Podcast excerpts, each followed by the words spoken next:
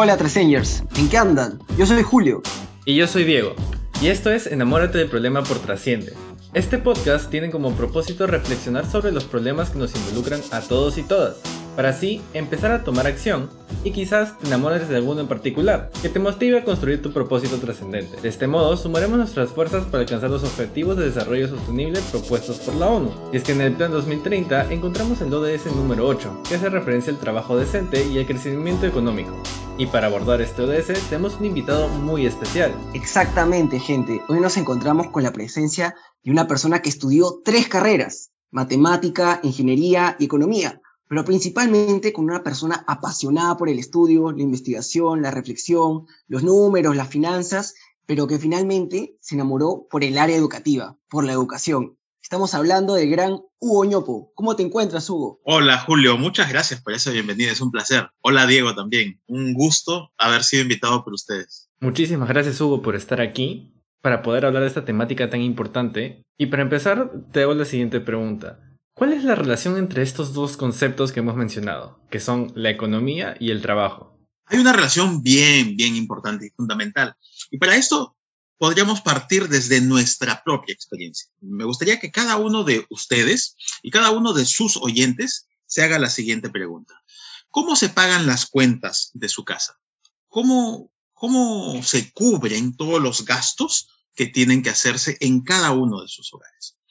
Cómo se paga el colegio, la universidad, el alquiler o la hipoteca, eh, la compra de los alimentos, todos los pagos de los recibos que hay que hacer. ¿De dónde viene ese dinero? Si los hogares de ustedes y los de sus oyentes son como los de la gran mayoría de peruanos, va a suceder que, atención a esta cifra, 80% de los ingresos de nuestros hogares son financiados a partir del trabajo de los miembros del hogar. El trabajo de nuestros padres, el trabajo nuestro, eh, de todos los miembros del hogar. 80%.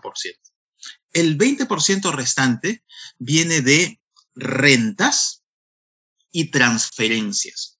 ¿Qué son las rentas? Alquilar un departamentito, alquilar una tiendita, alquilar una casa, recibir rentas de algún capital que se tenga. Y transferencias, bueno, sabemos, los hogares peruanos son solidarios, a veces nos transferimos eh, dineros entre unos y otros. Algunos colaboramos de repente con el hogar de nuestros padres, aún siendo que no vivimos con nuestros padres. Y también existen transferencias del Estado a los hogares. Eh, programas como eh, Juntos, por ejemplo, que transfieren dinero a los hogares, complementan las, las cuentas. Pero dentro de todo ese, ese gran mapa, 80% de los ingresos de los hogares como los nuestros provienen del trabajo. Así de importante es el trabajo. El trabajo es central y fundamental para el funcionamiento de nuestros hogares. Tener un trabajo decente, vamos entrando ya al foco de su pregunta, tener un trabajo decente se convierte en un punto central y fundamental para la vida de las personas para la vida de cada individuo y para su relación con los otros. El trabajo es muy importante. ya les hablé muchísimo de su importancia. Ahora, en el Perú en particular tenemos serios retos, porque nuestro mercado de trabajo no funciona muy bien.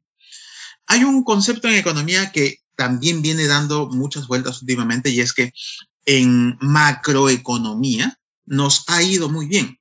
Ya no tenemos inflación. Seguramente el 100% de sus oyentes han nacido en un Perú estable macroeconómicamente, sin inflación, sin problemas fiscales. Problemas fiscales serían estos problemas cuando el Estado no tiene suficiente dinero para hacer sus cuentas, para pagar todas sus cuentas. Estamos bien en macroeconomía, pero esa bonanza macroeconómica todavía no se refleja del todo en un bienestar microeconómico, un bienestar de los hogares. Y uno se pregunta, ¿por qué es que tenemos bonanza macroeconómica y todavía hay malestar microeconómico? Y hay que pensar en la faja de transmisión entre esa bonanza macroeconómica y ese bienestar microeconómico. La faja de transmisión entre esas dos es precisamente el trabajo. Y como el mundo del trabajo, el mercado del trabajo no está funcionando de la manera más eficiente posible.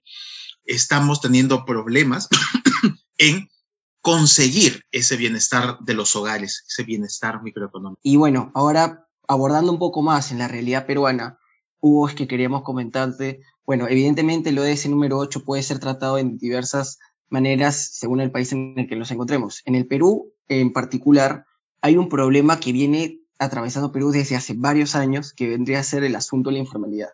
Y es que también sabemos que eh, también se conoce, pues, hace unos, hace unos años, que aproximadamente el 70% de la población activa que se desempeña laboralmente se desempeña en sectores informales.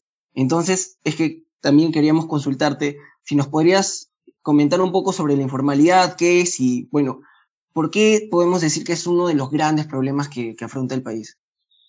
Sí, tú has puesto ya la cifra, Julio. 70% de las personas que trabajan lo hacen en condiciones informales. Y eso es una cifra enorme. Mira, tan parecida al 80% al que me referí previamente. Es gigantesca y debería llamarnos muchísimo la atención. La gran mayoría de peruanos tienen trabajos informales. ¿Y qué significa tener un trabajo informal? Primero, es eh, trabajar sin tener la cobertura de la seguridad social. ¿Qué significa tener la cobertura de la seguridad social? Cotizar para un plan de pensiones, sea público o privado, y cotizar también para un plan de aseguramiento en salud, sea en e-salud, sea en una EPS, sea en donde sea. Entonces, son personas que en el caso de algún accidente, de alguna eventualidad, no tienen un seguro de salud que les permita, pues, acceder a un tratamiento médico en caso necesario. Y por el lado de las pensiones, cuando llegue la edad de jubilación, cuando ya no sean productivos laboralmente, rado que les permita subsistir en sus demás años de vida. Entonces, eh, hay un riesgo importante de caer en la pobreza durante la vejez. Entonces, eso es ser informal, no tener esa cobertura de salud y pensiones en un, en un paquete básico, digamos, de salud y pensiones. ¿Y por qué nos preocupa la informalidad? En primer lugar, por lo que ya vengo enunciando porque hay riesgos que no estarían cubiertos de salud y de pobreza en la vejez. No cubrir riesgos implica una probabilidad muy alta de pérdida de bienestar en caso alguien tenga un accidente o en caso alguien después llegue a la vejez y no tenga recursos suficientes.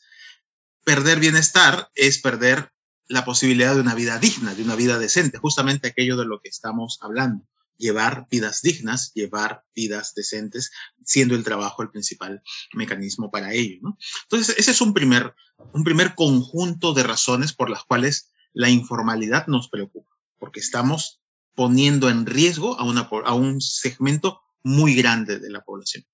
Pero hay un segundo factor por el que la informalidad nos preocupa y tiene que ver con la productividad. Porque, ¿qué es lo que sucede? cuando los trabajadores están en la informalidad?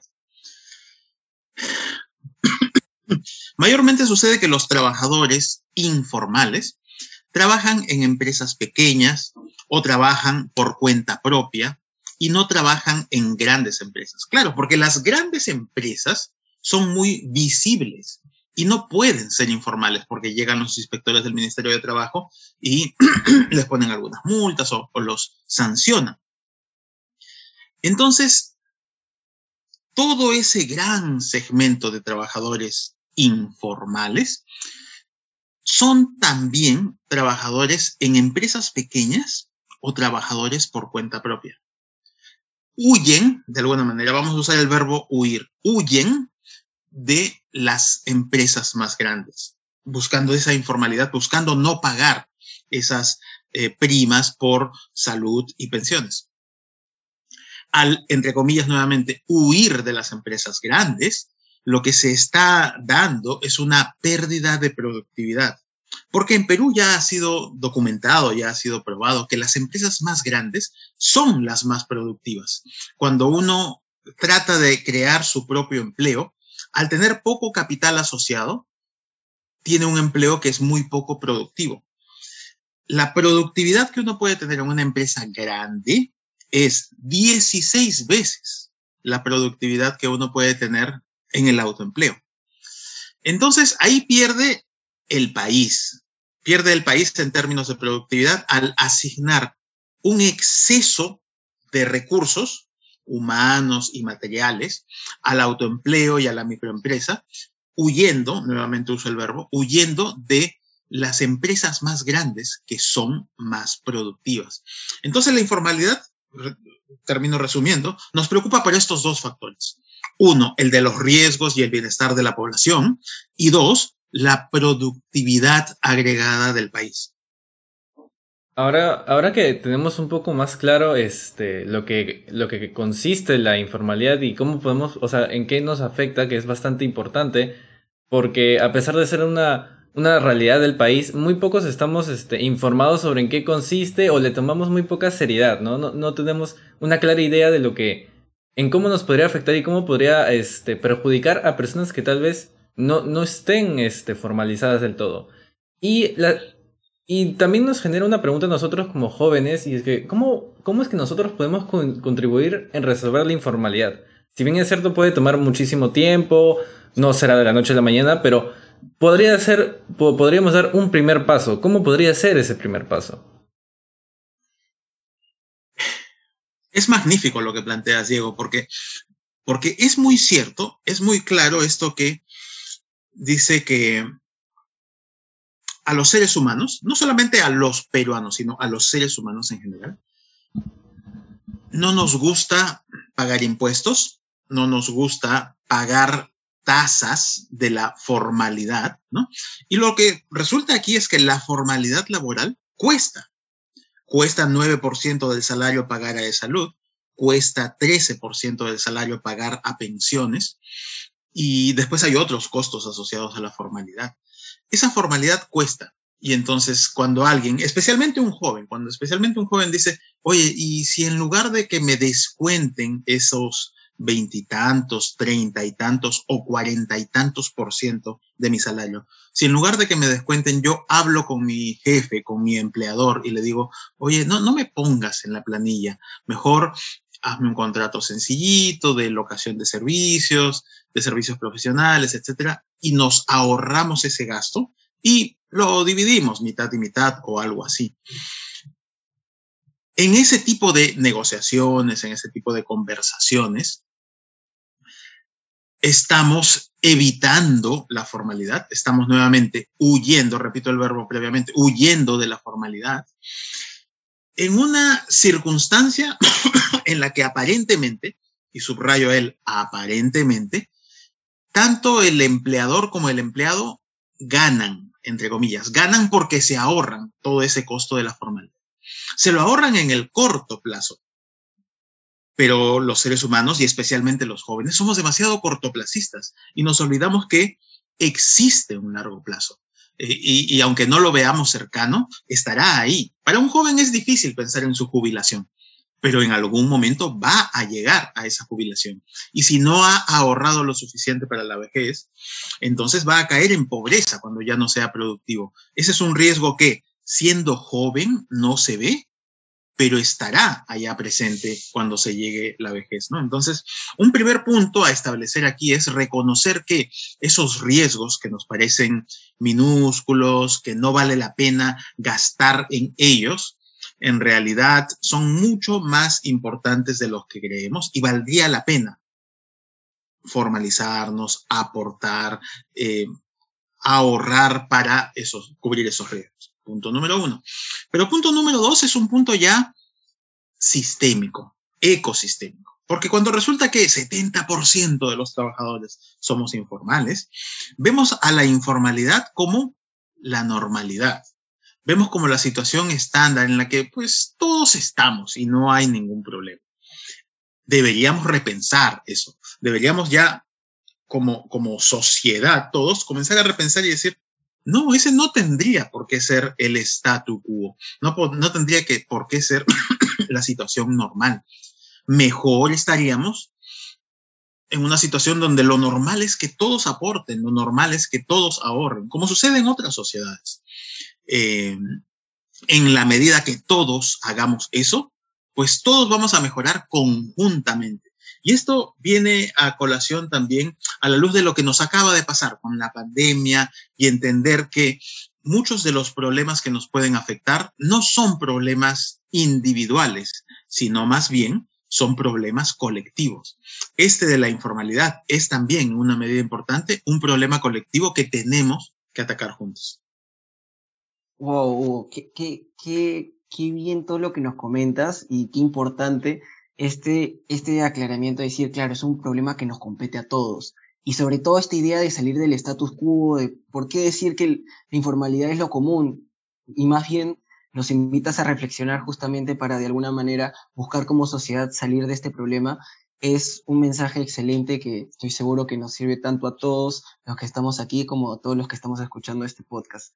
Y otro gran problema que también hay, Hugo, es que justamente cuando hacemos un poco referencia al trabajo, se lee o se escucha que las personas pues no están contentos con su trabajo y siempre lo relacionan con términos negativos y se encuentran un poco inconformes con este, pero trabajan porque básicamente dicen que requieren el dinero u otras acciones, otros, otras actividades que necesitan cubrir. Y bueno, por eso hubo que ante una situación pues tan complicada también queríamos consultarte eh, de qué forma podemos de alguna manera nosotros y toda la comunidad también revalorizar el significado que el trabajo tiene, el trabajo decente tiene en la sociedad.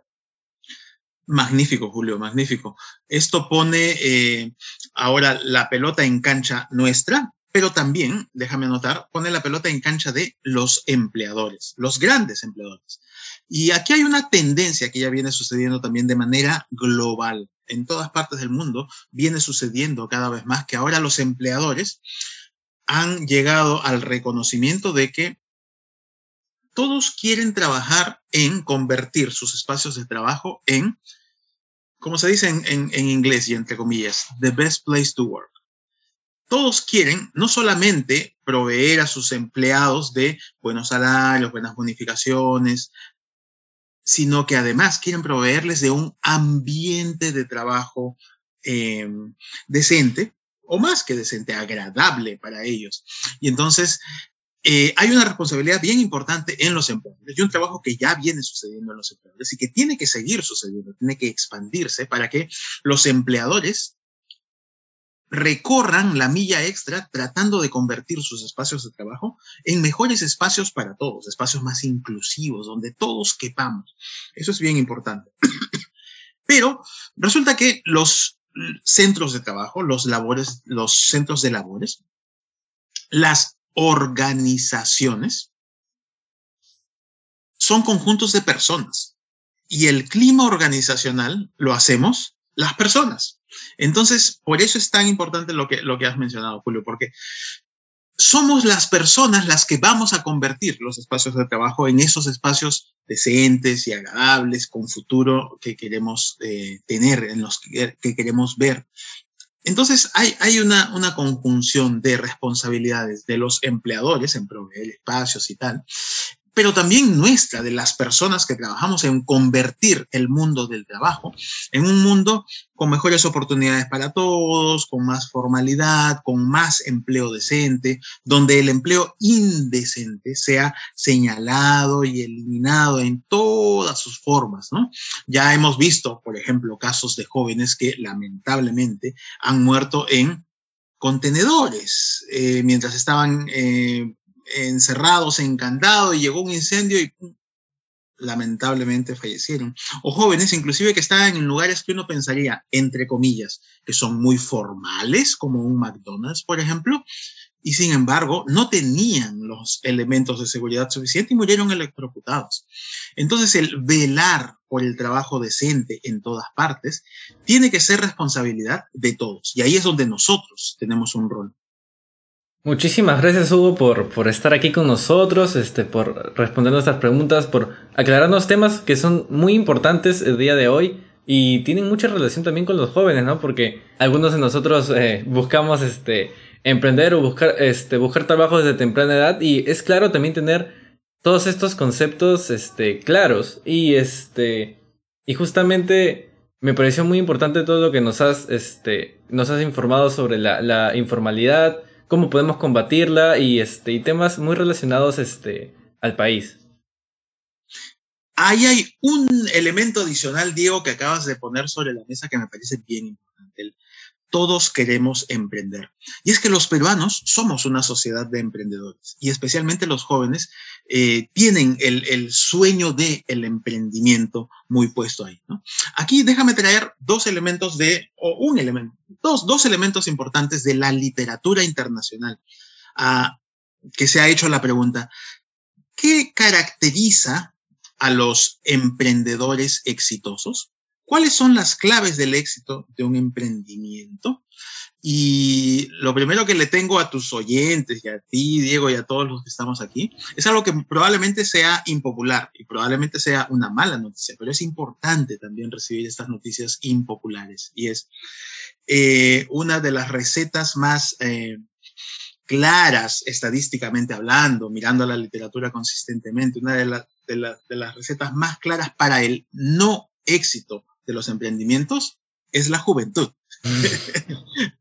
El éxito de los emprendimientos se da en las personas de mediana edad y tiene muchísimo sentido. ¿Por qué? Porque son personas que primero han trabajado de manera dependiente en grandes corporaciones, en otros sitios, aprendiendo de sus jefes, de sus, de sus compañeros de trabajo, de todo ese em, ambiente, de ese ecosistema en el que se desarrollan para después emprender.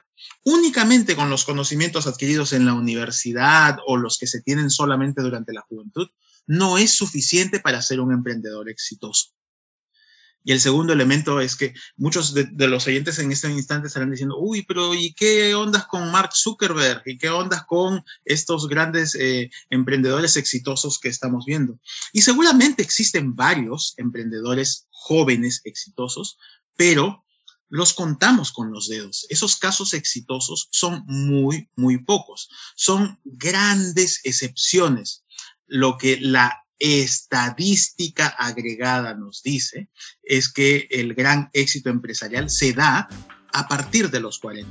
Entonces, para los jóvenes, la recomendación más importante es, más que emprender, es aprender, aprender en las aulas y aprender en el espacio de trabajo. El espacio de trabajo también es un espacio pedagógico muy importante, del cual hay que aprender muchísimo, muchísimas cosas que no necesariamente se enseñan en las aulas. Aprender eh, paciencia, perseverancia, consistencia, trabajo en equipo, cosas que en las aulas no siempre se pueden aprender, se aprenden. Gracias, Hugo, por lo que nos acabas de comentar. Ahora sobre todo nos toca aprender, nos toca estudiar, pero antes de preguntarnos qué estudiar, debemos preguntarnos qué mundo queremos construir. Trascender.